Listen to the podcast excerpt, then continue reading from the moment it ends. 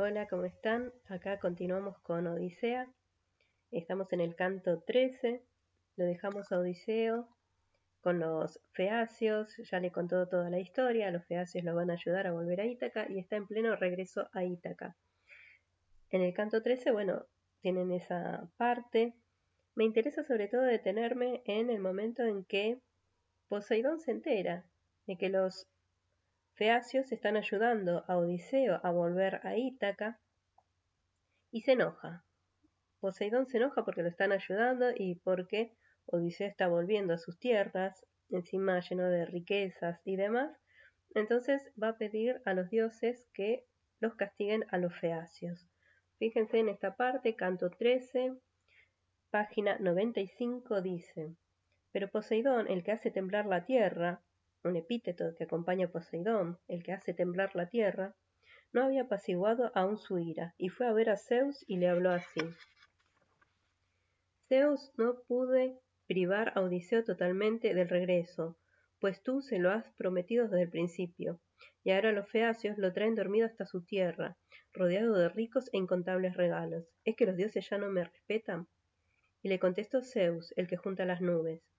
Poderoso Dios, que haces temblar la tierra, no digas eso, sabes muy bien que nunca te deshonrarán los dioses. ¿Qué es lo que consideras justo? Y dijo Poseidón, el que hace temblar la tierra.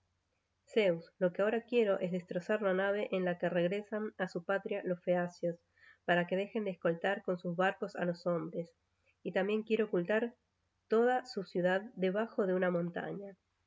O sea, Poseidón está muy enojado, es muy vengativo y quiere que Zeus castigue todavía más a Odiseo.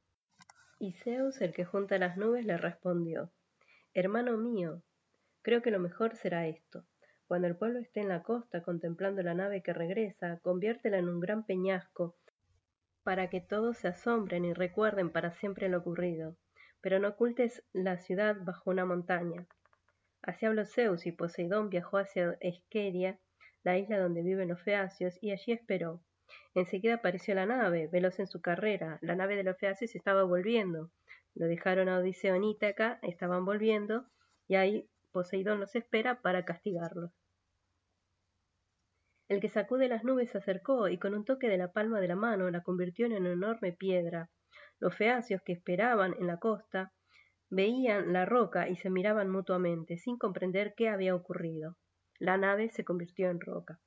Entonces Alcino habló y les dijo Ay de mí, se cumplió el antiguo presagio de mi padre, que aseguraba que Poseidón se irritaría con nosotros por ser buenos escoltas en el mar.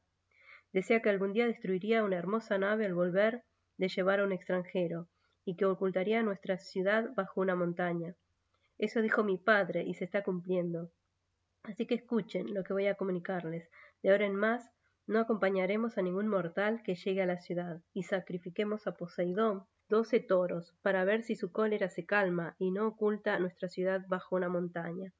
Bueno, después eh, volvemos a Odiseo, que está en las costas de Ítaca, eh, pero él está un poco desorientado, piensa que está en otro lado, está desorientado hasta que llega Atenea, se presenta Atenea en forma de pastor y le dice que sí, que está en Ítaca, así que lo, lo calma un poco.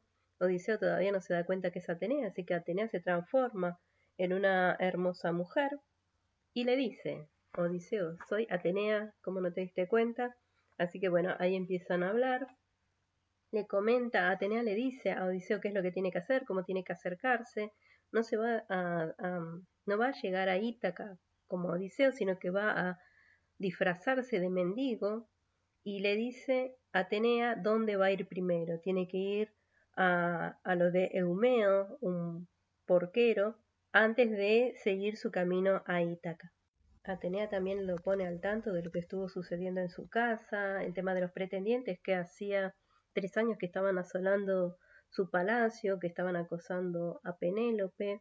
Le comenta que su hijo estuvo, está buscando información sobre su paradero. Y Odiseo, con toda esa información, sigue su marcha yendo hacia su palacio en Ítaca.